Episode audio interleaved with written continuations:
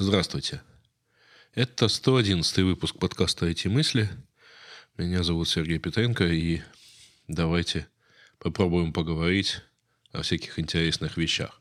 Для начала э, расскажу, что я, в общем, примерно, кажется, придумал пока, э, как найти все-таки площадку для комментариев. У меня есть блог, он находится по адресу blognote.co, co, а не com, на всякий случай.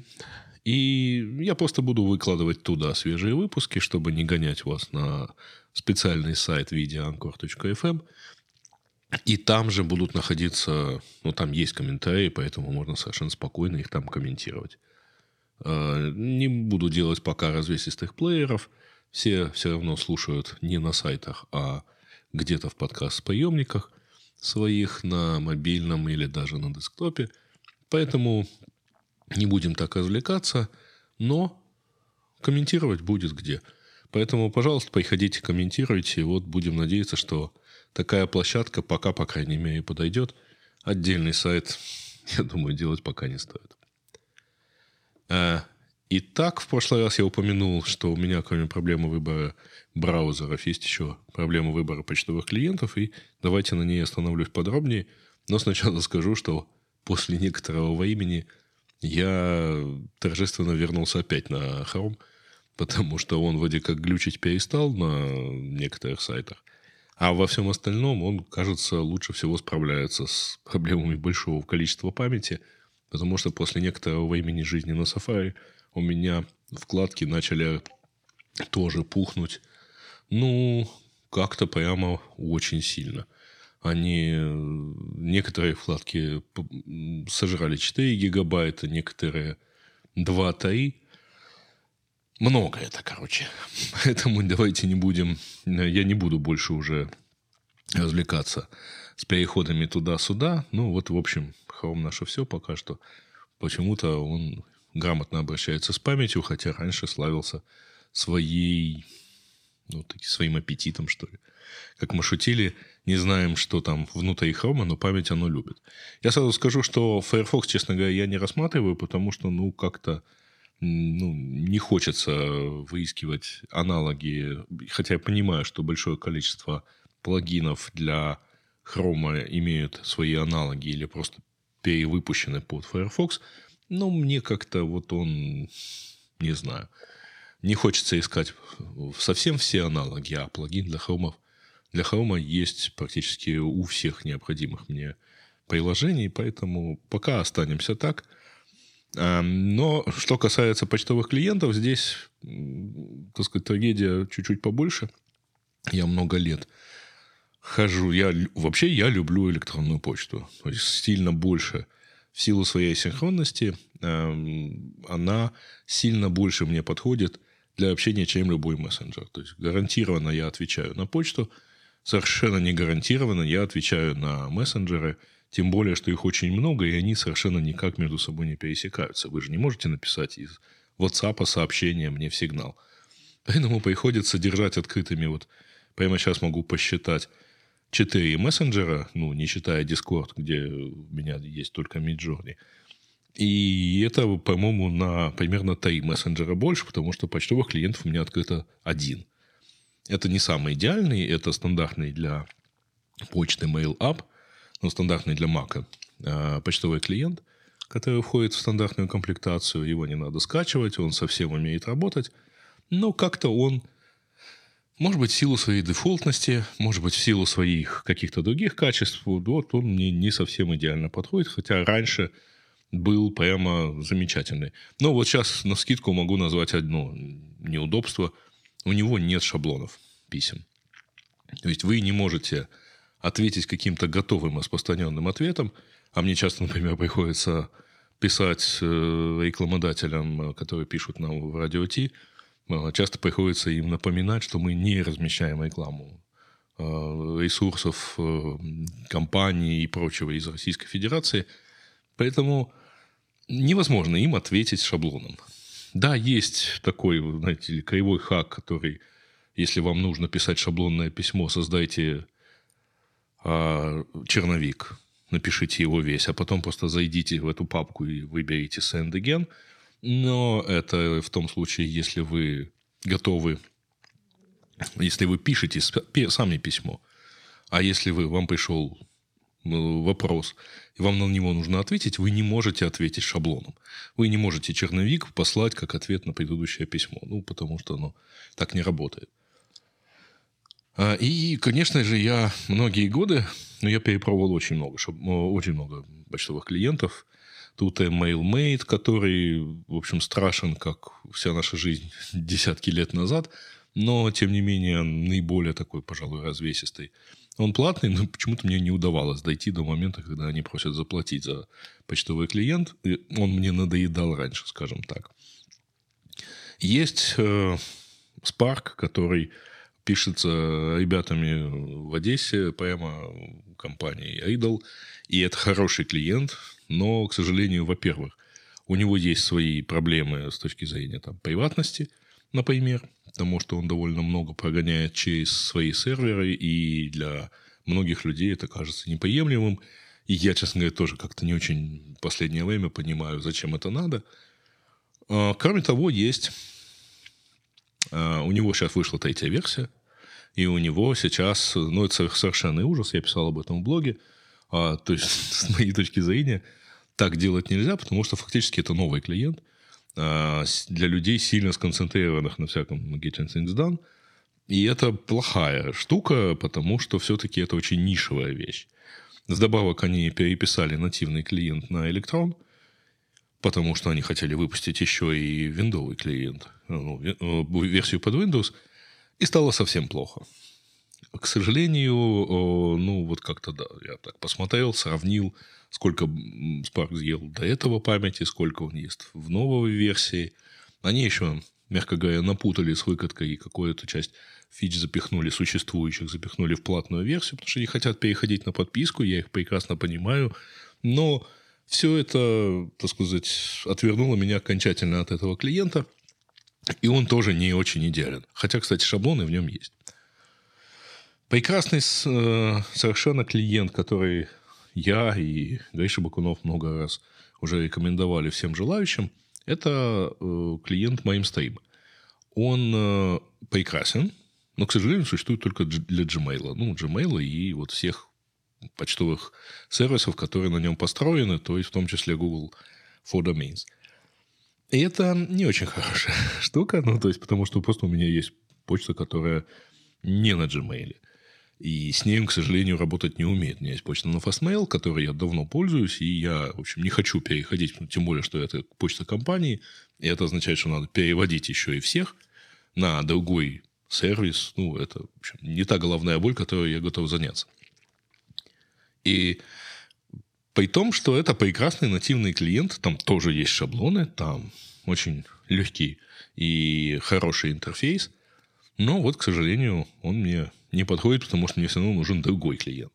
Мне все равно тогда нужен второй клиент для того, чтобы работать с почтой, которая у меня не на Gmail. Я даже вспоминаю, что когда-то я пользовался таким супер гиковским э, клиентом, как MAT. Это консольный клиент, который работает в терминале и который фактически умеет только работать с почтой, он не умеет ее отправлять или доставлять, как положено в Unix. Но, э, боюсь, для 2022 года это немножко перебор, переходить в консольный клиент и там им пользоваться. Ну вот для почты на сервере может быть, хотя я не представляю, кто сейчас держит почту на своем сервере. Наверное, кто-то держит, но это не то счастье, которым я тоже готов заниматься. Да и нет у меня таких адайсов. И вот, так сказать, после всех этих мучений я продолжаю жить, так сказать, с почтой на, ну, в MailApp. Хотя, вот, повторю, у него нет шаблонов, но зато у него есть э, поддержка любого протокола. А, у него есть возможность, например, работать с Proton Mail, то есть с proton.me, потому что Proton ставит в платный, правда, если у вас платный аккаунт, он ставит такой своеобразный бридж у вас на, на машине, который фактически делает у вас на локал-хосте почту Точнее, не почту, а некое прокси до своего сервиса. И да, так жить, работать можно вполне. Ну, в общем, как-то вот так приходится не идеальным, но Ну, просто он все умеет, у меня нет к нему особых замечаний, исключая шаблоны. Ну, хотя, на самом деле, конечно же, есть у меня замечания к нему, но ладно. Но я даже не знаю, чего еще. Что должно случиться, чтобы в этом мире появился, наконец, клиент, который бы меня удовлетворял? Вот, например, чтобы в моем стриме появились, появилась поддержка сторонних протоколов, ну, то есть классических протоколов IMAP и SMTP, и чтобы, да, собственно, и все. Вот если в моем стриме такое появится, то вопрос э, выбора почтовых клиентов для меня будет решен. Но, к сожалению, оно там, скорее всего, не появится, по крайней мере, в ближайшее время. Тем более, что это достаточно неприбыльный клиент, и он до сих пор находится в стадии беты, и, в общем, хотя предполагается, что когда, когда-то за него начнут брать деньги, ну, пока что за него деньги не берут.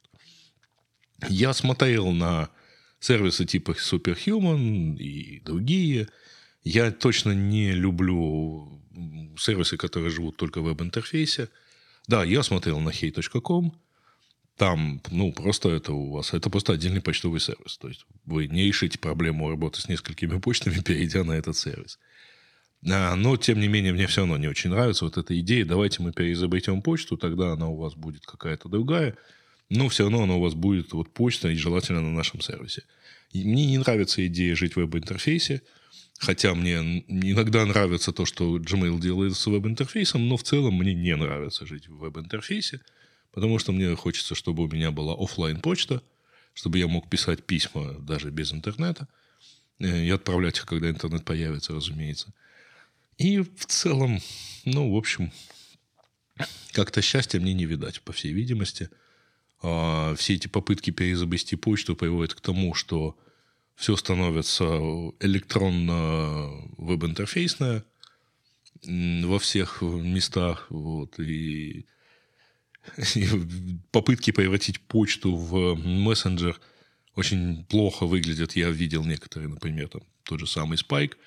А, я видел, э, так сказать, и пробовал его некоторое время. Я понял, что я не понимаю, куда у меня уходит почта, и как она уходит, и как она видна э, моим получателям. И это совершенно плохо, потому что, ну, все-таки вот когда я пишу письмо в MailUp, я понимаю, как что получит мой там, как будет выглядеть картинка, положенная там, в Attach, или как будет выглядеть документ, это я все понимаю. Как будет все это дело выглядеть во всех этих новомодных клиентах, которые как-то по-своему перепридумывают почту, что-то кладут инлайн, что-то выкладывают отдельно на какой-нибудь облачный сервис, а мне потом прилетает письмо, а где вложение? Ну, в общем, я как-то, повторяю, не очень понимаю, не очень готов всем этим заниматься. И, пожалуй, придется мне продолжать жить с мейлапом, пока я не избавлюсь почты на, от почты на фастмейле. Возможно. Продолжается сериал вокруг компании Twitter. Ну, я так чувствую, что в последние две недели просто народ больше ни о чем вообще и говорить не может. Тем более, что каждый день что-нибудь подкидывают, какую-нибудь идею, как это будет выглядеть. Тут же еще со стороны поднимаются какие-то слухи. Я в прошлый раз рассказывал о планах по увольнению половины э, сотрудников. Эти половины, эта половина действительно была уволена, то есть там где-то 3700 с чем-то человек получили письма о том, что вот они будут уволены, про то, что им будут платить до, если не ошибаюсь, 4 января 2023 года, то есть еще две, два месяца – а, и, в принципе, ну, это как бы выглядит щедро, но в действительности это положено по закону.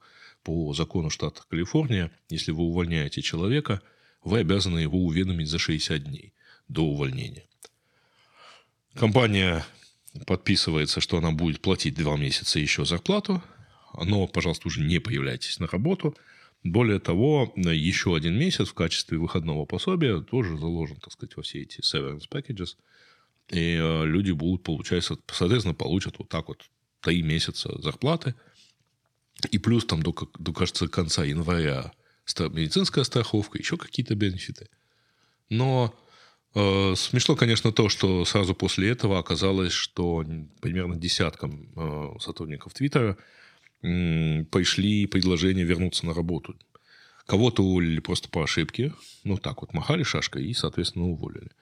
а кто-то, оказывается, критично необходим для того, чтобы написать там те самые фичи реализовать, которые Маск сейчас продолжает придумывать. Или просто, чтобы удержать, так сказать, весь этот сервис от окончательного развала. Ну, это показывает то, как готовили списки. Вот это показывает то, что происходит, когда вы ставите себе цель не пересмотреть, условно говоря, возможно, ну, что делает каждый сотрудник, не встретиться с ним и так далее, а просто одним махом вот берете 50% персонала и выкидываете его. Более того, все выходные циркулировали замечательные слухи про то, что сотрудники просто не понимают вообще, а кто остался на работе. Особенно, тем более, что вы же понимаете, группы-то, вообще говоря, небольшие. И у вас в одном, ну, над одним сервисом работает какое-то количество людей из разных групп.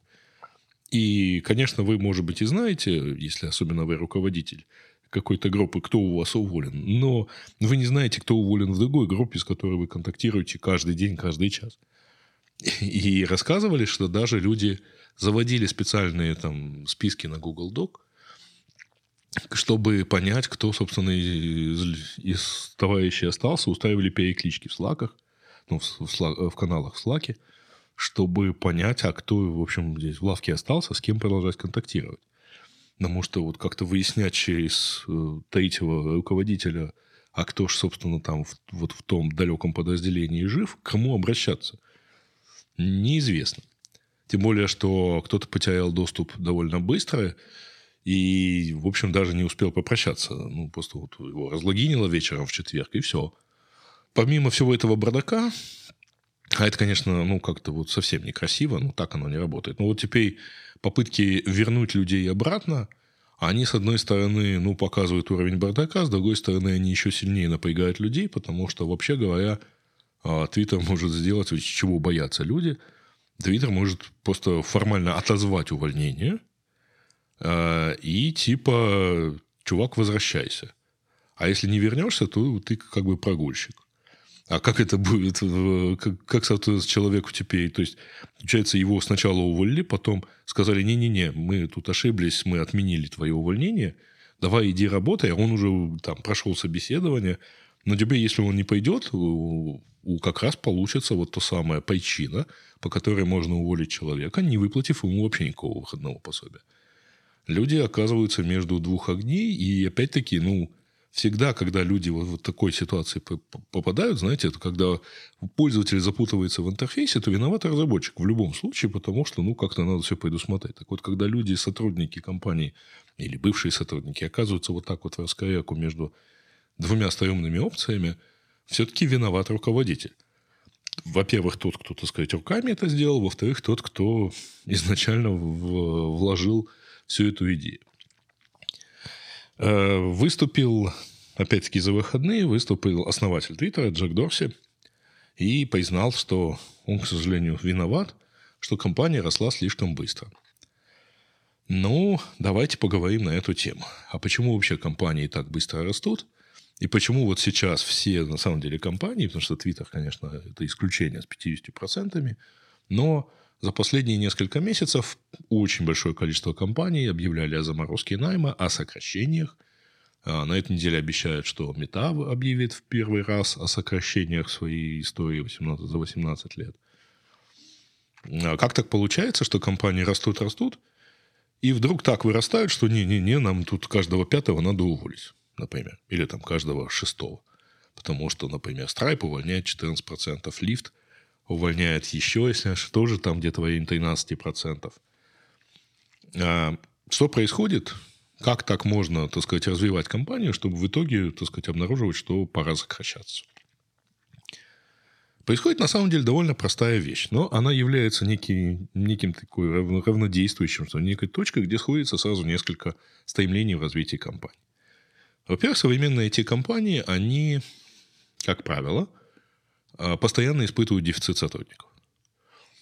Потому что нужны квалифицированные сотрудники, искать их долго, а просто сам процесс. Поэтому вы вчера осознали необходимость, так сказать, что вот хорошо бы нанять сотрудника, начинаете его искать, у вас уходит несколько месяцев на то, чтобы его найти, ну там, хорошо, месяц, два. Если все это связано с релокацией, то еще больше. А, и тут не надо, там, можете приводить в качестве примера. Вот я, типа, вчера решил, там, через два дня нанял.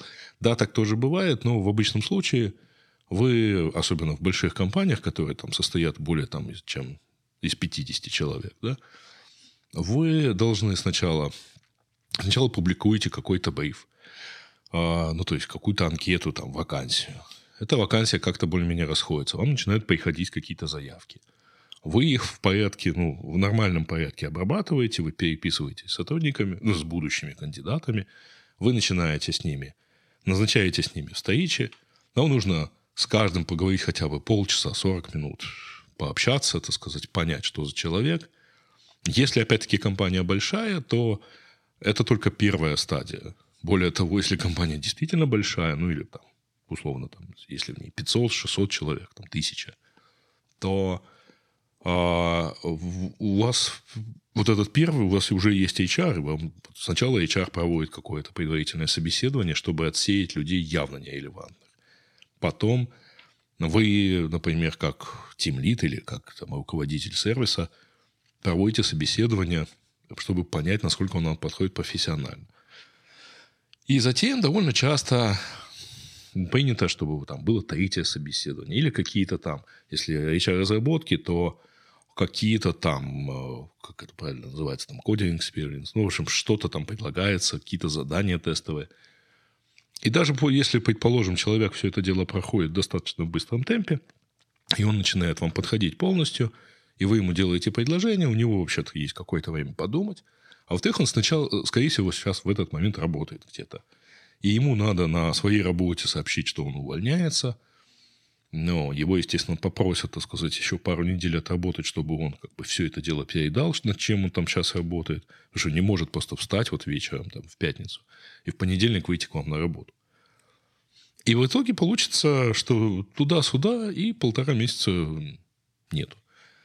Это длительный процесс, соответственно, показывает нам, что а, вы, а вы-то полтора месяца назад ощущали, что вам человек нужен.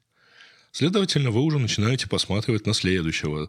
И так начинаете э, нанимать даже чуть-чуть больше. Но у вас в любом случае это, эти полтора месяца у вас точно дефицит.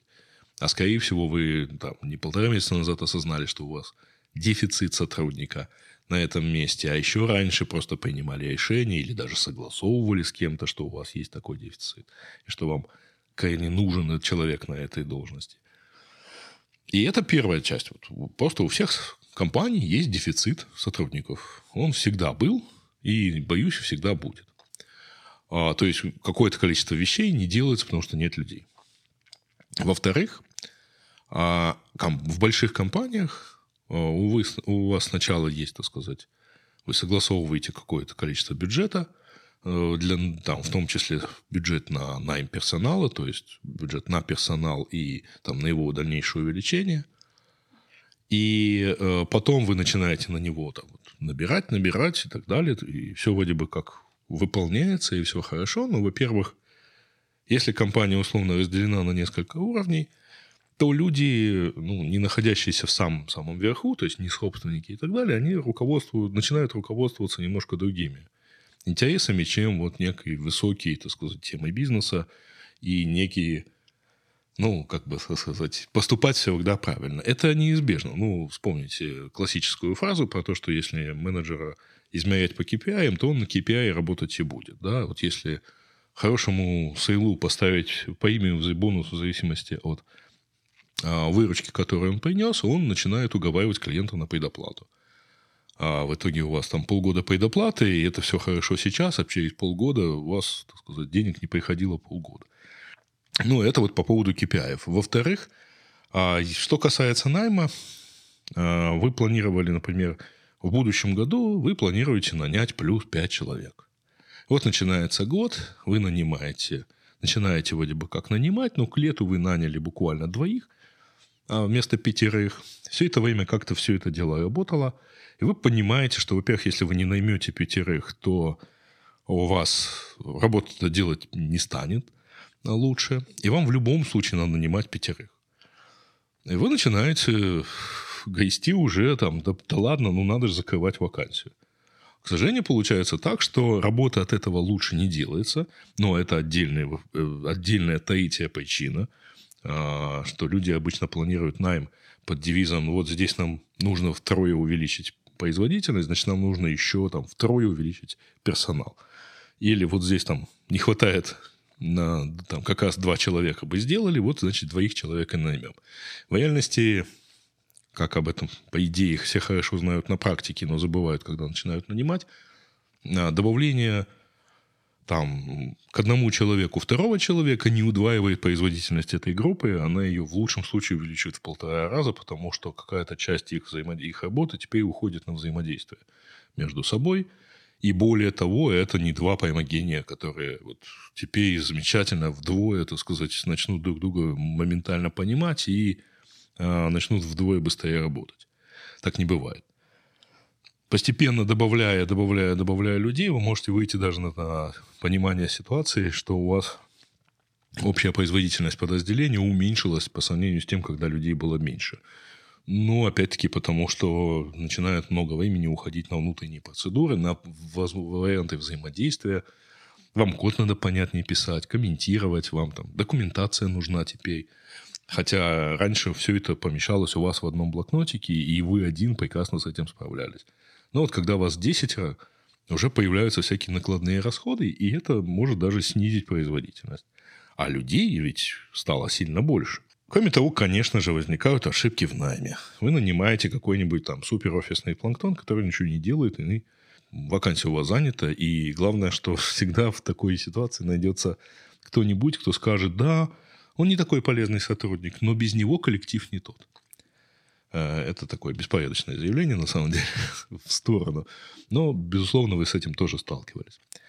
После определенного момента, когда условно компанию перестает, э, ну, компании, вот всем наймом компании, в компании перестают заниматься несколько основателей, или наоборот, там, когда там слишком много ими занимаются основатели, то так или иначе непрерывный рост компании самой, ну, непрерывный рост, точнее, продаж, например, компании, или непрерывный рост продуктовой линейки, или непрерывный рост задач, которые всегда становятся перед компанией, неизбежно приводит к довольно неконтролируемому росту персонала. Потому что уследить за всем этим довольно сложно, а трудовое законодательство, оно суровое. Вы наняли человека, вы теперь -то с ним надолго. Вы не можете его раньше, чем, чем какое-то время – вдруг взять и уволить. Ну, правда, есть опция испытательного срока, но, как правило, люди умудряются вспоминать о ней примерно через неделю после его истечения. И у вас уже совсем сложно заняться увольнением сотрудника. Отсюда возникают все эти замечательные грейды, все эти замечательные там, понимания, как, как бы тут, тут постоянно выжимать из людей побольше, например, но при этом у вас, да, у вас вот так вот неуправляемо растет компания, ну как, не совсем неуправляемо, да, но при этом пока у вас все хорошо, и пока, как по условной пирамиде, у вас компания растет, особенно растет на десятки процентов, как это принято делать в IT-индустрии, на десятки процентов в год расти. Все эти э, росты комп- персонала, все эти, э, так сказать, все это увеличение найма – оно выглядит естественным. Очень сложно, так сказать, сбалансировать мысль, ну, мы же можем себе позволить, наконец, вот этого человека, чтобы самый важный наш разработчик не отвлекался на эту ерунду, чтобы на нее отвлекался кто-то другой. И э, кажется, что это совершенно оправдано. Ну да, действительно, можно, давайте наймем этого человека, давайте наймем еще двух человек, пускай они носят, так сказать, все, что нужно, заносят, так сказать, первому крутому разработчику, например. А можем же себе это позволить, в конце концов. Растем-то на 50%, почему не можем вырасти персоналом на 30%? А, но в тот момент, когда вы перестаете расти на 50, на 100% в год, у вас начинаются проблемы. Как, например, у Фейсбука, ну, точнее, как у Меты, выручка по сравнению с, прошлым, с аналогичным кварталом прошлого года не выросла или даже уменьшилась, как в последнем отчете, на 4%. А персонала стало больше на 22%. Ну, потому что вот вы шли на, полных, на полном пару. Остановить процесс найма довольно сложно, потому что вы же обсуждаете все там, не обсуждаете кандидатов, вы общаетесь с кандидатами, вы делаете им оферы, а в тот момент, когда вы высылаете предложение о найме, вы, в принципе, уже не можете отказаться себе, ну, там, нехорошо отказываться в этом месте. Можете, конечно. Можете, но, э, но действительно плохо смотрится, когда компания отзывает офер. Вот Coinbase в начале года начал отзывать оферы, и я бы не сказал, что это сильно улучшило их репутацию на рынке найма.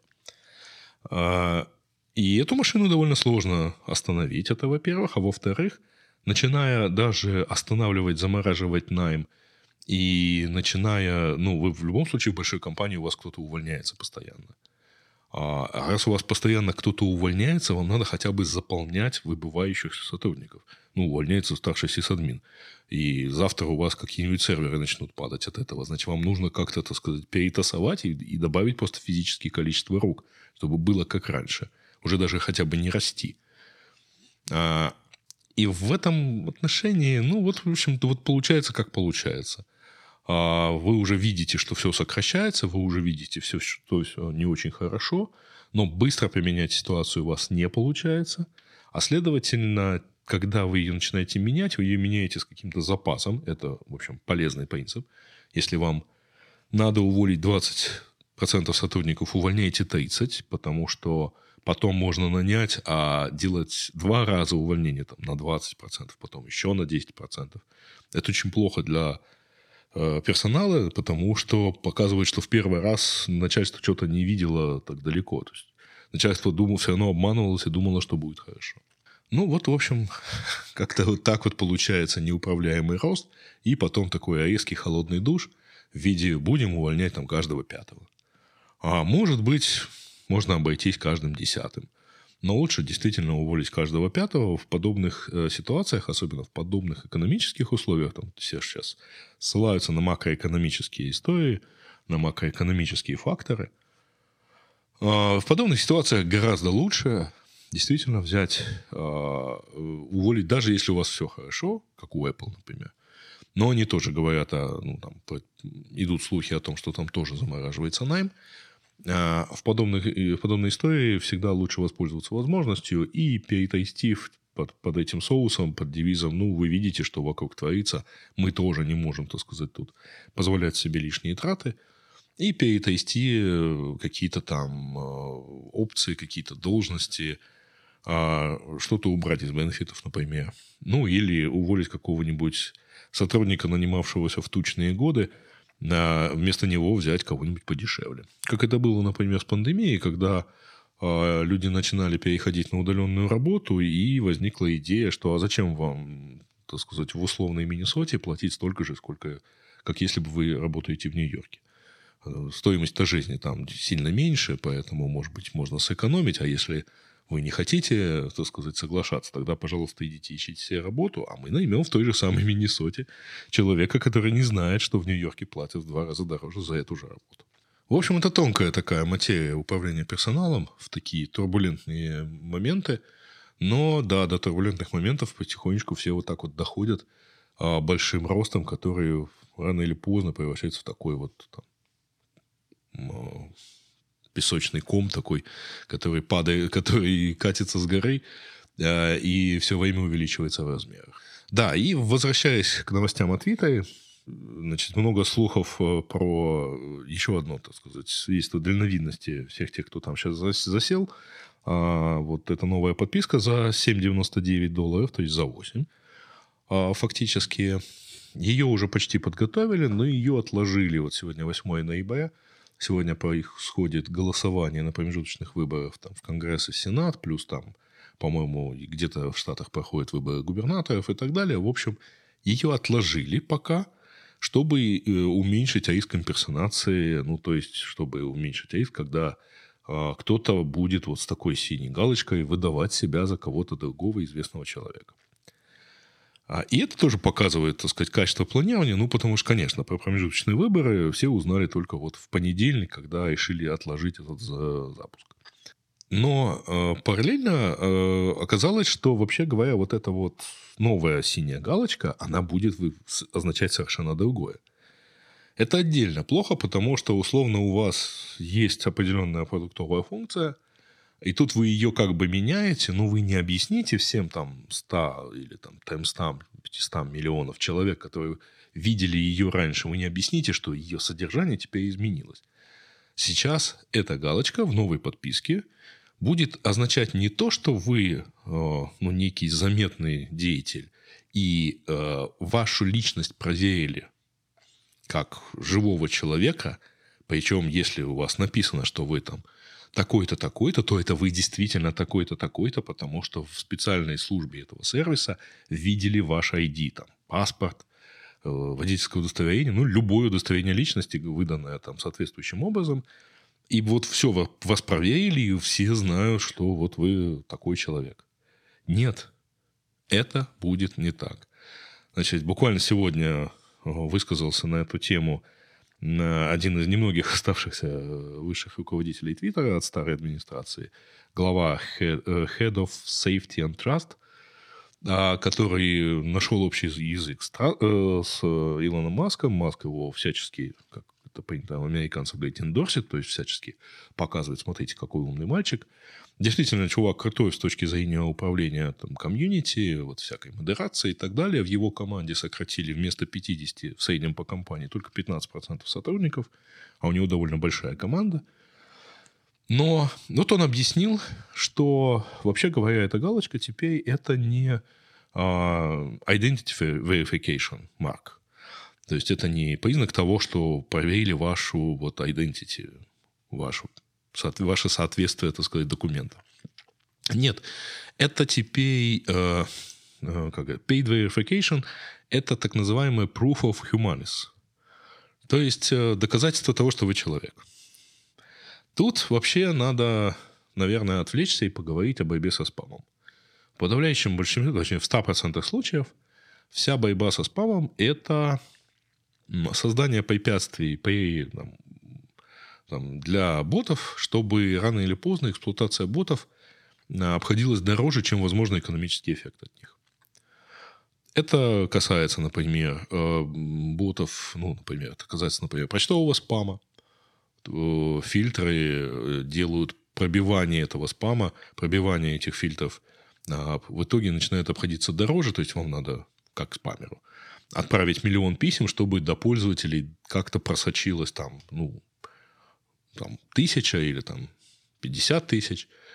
И чтобы из этого всего, поскольку он же не илевой, ну, не целевой, он там не элевантный, из этого всего получится какое-то количество продаж. Крайне небольшое, а, но, так сказать, и у вас, соответственно, сильно падает экономическая эффективность его процесса. То же самое происходит с э, ситуацией, когда, например, а, речь идет о ботах, атакующих сервера, там, DDoS-атаки. Большая часть защиты заключается в том, чтобы удорожать а, ну, например, вы делаете редирект на стороне клиента, и, соответственно, чтобы бот, а, скачав легкую страницу, перешел на более тяжелую, но этот бот должен уметь распарсить эту страницу и обнаружить не редирект. А он этого сделать не может, потому что если он начнет это делать, это будет дорогой такой большой почти браузер, который ну или большая программа, которую ну, как-то дорого реализовывать, и она требует в разы больше ресурсов на атаку. Капча – это еще один способ сильно удорожать, так сказать, э, потому что вам уже нужен живой человек, который будет руками вводить э, вот эти символы или что-то выбирать. А вот один из таких способов, в том числе, если это какие-то сервисы более-менее персонализированные, то это действительно увести за paywall популярные у спамера функции.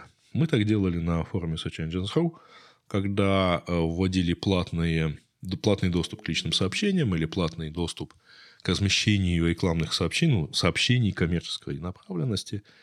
Это не было э, никогда э, ну, таким особым источником дохода, потому что, разумеется, мы хотели пресечь в первую очередь ботов, а поэтому люди, например, получали возможность имея какой-то более-менее стаж на форуме, э, доказанный, что они не боты, то есть они живые люди, они получали возможность, вообще говоря, бесплатно получать все эти функции, и поэтому все это дело жило и так нормально. Но если человек приходил с единственной целью, так сказать, тут разместить что-нибудь, или нарегистрировать какое-то количество сообщений, ну, ботов, ну, не ботов, а клонов, и оставить друг на друга, так сказать, какие-то отзывы, то ему это начинало обходиться дорого, потому что условно он должен был заплатить 5 долларов за каждого такого клона, и в итоге, чтобы оставить себе 10 сообщений, ну вот там 10 отзывов о том, какой он крутой, ну, пожалуйста, плати. Хочешь, плати 50 долларов в месяц. И отзывайся о себе как хочешь. Э, это сильно уменьшило количество подобного спама. То есть там отзывов э, друг, друг о друге и так далее. Но это не было, почти не было источником денег. То есть на фоне общей, э, общей продажи рекламы это составляло какие-то там 5-6, там, до 10% э, максимум. Но это было доказательство того, что там это живой человек, и что вот ему, ну, одному человеку заплатить там 2 доллара за доступ к личным сообщениям, это нормально. 10, э, там, 20 спамерам это делать в массовой массовом масштабе становится, ну, как бы дороже, чем возможный выхлоп от этого спама. Так вот, ровно так и собираются эксплуатировать эту вот голубую галочку uh, verification mark в Твиттере. Это доказательство того, что с той стороны живой человек с кредитной картой. И больше ничего. Это не доказательство того, что у этого человека реально такая, так, такие имя и фамилия и должность. Это не является никаким особым доказательством ничего, это просто свидетельство того, что живой человек смог заплатить 8 долларов в месяц и будет продолжать это делать. Возможно, в дальнейшем там будет какая-то другая галочка, которая будет э, вернется вот там к понятию identity verification, то есть э, верификация именно личности человека. Но, эм, ну, не сейчас. И что отдельно плохо – это то, что э, у этой голубой галочки было определенное значение. Сейчас эта функция начинает означать нечто другое, но вы не объясните сотням миллионов человек, которые видели эту галочку, более того, которые видят такую же галочку в Фейсбуке, например, где она продолжает означать, что у вас проверить, что вы значимая личность, что вы проверены, и это действительно вы ведете, так сказать, от своего имени этот аккаунт – вот это совершенно не означает, что ну, это, это плохо, вы дезориентируете людей. Ну, не вы, товарищи слушатели, а, понятное дело, Илон Маск со всей своей компанией. А одна из фич этой подписки – это э, увеличение priority в ответах и так далее. Пока было не очень понятно, что это такое, но потом потихонечку объяснили, что ваши ответы, ваши посты – и прочие, так сказать, ваши, и ваши лайки будут более видны, более приоритетны для показа. А у Твиттера тоже алгоритмическая лента, э, как и у Фейсбука, например. Да? Так вот, в этой алгоритмической ленте ваша, любая ваша активность с галочкой получит буст. А станут видно чаще, станут видно лучше. А поскольку и таким образом как-то полезный сигнал, получив улучшение, забьет ботов. Но в действительности многие пользователи, я думаю, за 8 долларов начнут забивать не хуже ботов э, спамом ленту, так сказать, лучше сильно не станет. А, и что делать тем, кто, не являясь ботом, не покупает э, эту ленточку, ну, в общем, ну, все равно нормальный пользователь, тоже не очень понятно, ну, почему, собственно, его твиты менее полезны в ленте, да, чем у других. А, но это перекликается с последними сообщениями о том, что вроде бы значит, идея Маска в итоге просто увести весь Твиттер за paywall, чтобы никто бесплатно там ничего сделать не мог. И чтобы вообще все это читалось даже только а, за, ну, после подписки. А что это может означать? Ну, э, вообще это хорошая мысль с точки зрения бизнеса. А subscription, ну, то есть бизнес по подписке, это в разы лучше, чем э, рекламный бизнес, потому что рекламный бизнес сильно зависит от вашей аудитории, сильно зависит от колебаний аудитории. На... У него много своих подводных камней. На бизнес по подписке лучше, он предсказуемый. То есть вы выкатили подписку, вот подписали человека, и в принципе у вас а, это постоянный доход. Вот там человек, подписавшись, он, скорее всего, не отпишется через месяц. Он будет подписываться несколько месяцев, вы уже можете работать на его удержание, и это все хорошо, ну, за исключением того, что, конечно, будет далеко не тот твиттер, который мы знаем, и которым пользуемся вот уже там лет 15, наверное, как я, например. А посмотрим, что из, из всего этого выйдет. Но я что-то думаю, что пока а, ничего особо хорошего со всех точек зрения там не выходит. Ну, да.